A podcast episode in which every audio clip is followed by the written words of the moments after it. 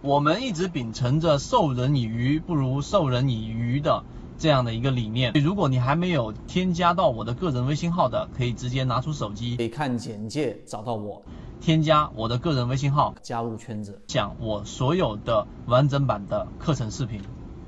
市场当中呢，所有的这一种走势，它都分为三种啊，大家自己简单看一看。上涨高点比前面一个高点高，低点比前面一个低点高；下跌的一个走势就是高点比前面一个低点低，低点比前面一个低点低。盘整就是这一种是比较散乱的，没有固定的一个方向。那么这个是市场里面三种走势。为什么我们能从十九只？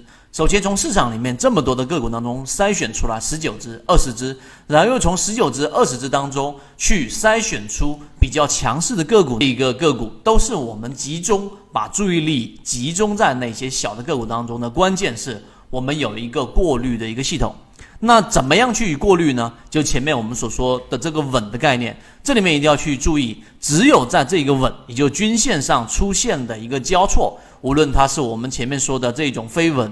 还是我们所说的这一种纯稳，还是我们说的这种失稳，前后只有在这种稳前后出现的高点和低点才有真正的意义。这个概念大家一定要去明白。那么我们介入到这一个个股当中也是一样的，也就是说，如果一只个股它，我画一个图给大家，为了方便大家去理解，如果一只个股它在这里面，对吧，出现了一个。我们所说的这一种缠绕啊，像一个绿色的一个长期均线，然后呢，它在这个地方上出现了一个我们所说的这种失稳，对吧？啊，这里面进行了一个无限的缠绕。那么绿色的这个长期均线在这里面也进行了缠绕之后，然后这个地方它再出现一个快速的这一种空头陷阱。那么在这种地方上，它出现的这种下跌的低点。才有真正的操作意义，所以这个大家一定要去理解。所以为什么我们说，只有在这一种稳前后，在这个地方也行，在这个地方也行，前后出现的高低点才有意义。在这里面中途当中、中枢当中出现的高低点是没有意义的，这一点大家要去明白。这是第一个知识点。第二个，首先我们要搞清楚稳是怎么样产生的。我们还是从原著当中去给大家去做解读。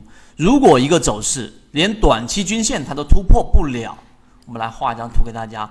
如果一个走势它连短期均线都突破不了，那么意味着它期间出现的高低点肯定只是在低级别，也就是说六十分钟啊，或者是三十分钟级别啊，它连五日均线都没办法突破的话。那么，在这个本级别，也就是我们真正操作里面的日线级别，就没有什么真正的意义。所以，当走势突破了短期均线，却不能突破长期均线的时候，那么这个时候就会形成我们所说的飞稳。再给大家回忆一下，因为很多人对概念呢不是很清楚，什么是飞稳呢？对不对？那就是这一种啊，短期均线，红色这个短期均线，然后呢出现了一个回简单的走平之后。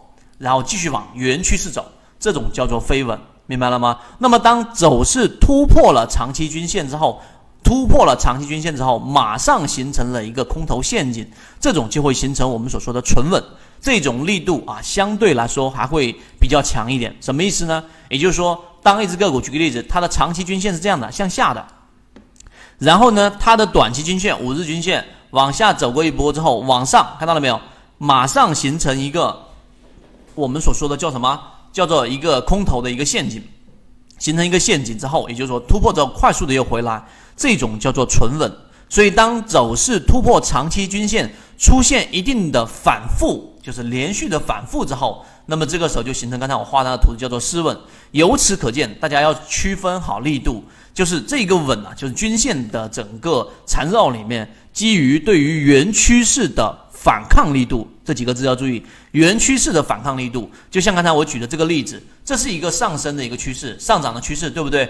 如果它是一个我们所说的这一个叫飞稳，说明什么？说明它原来的这一种反抗力度几乎没有任何的反抗力度。也就是说，你做强势个股，在这种地方，你就可以去重复的去操作，因为它在原来上涨趋势里面的反抗力度是弱的。相反的，如果是像这一种趋势向下的这种飞稳的，就是这一个画张图给大家吧。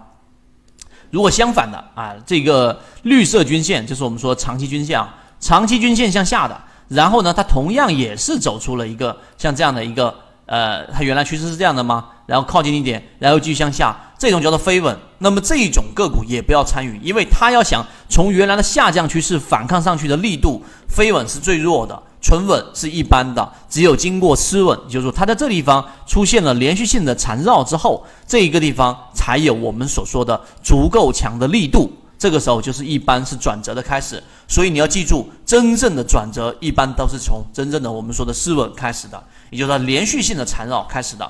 这一点大家一定要去理解。那我们来看一看，从我们的自选板块当中拿一个呃，我们自选板块当中的个股给大家去看一看。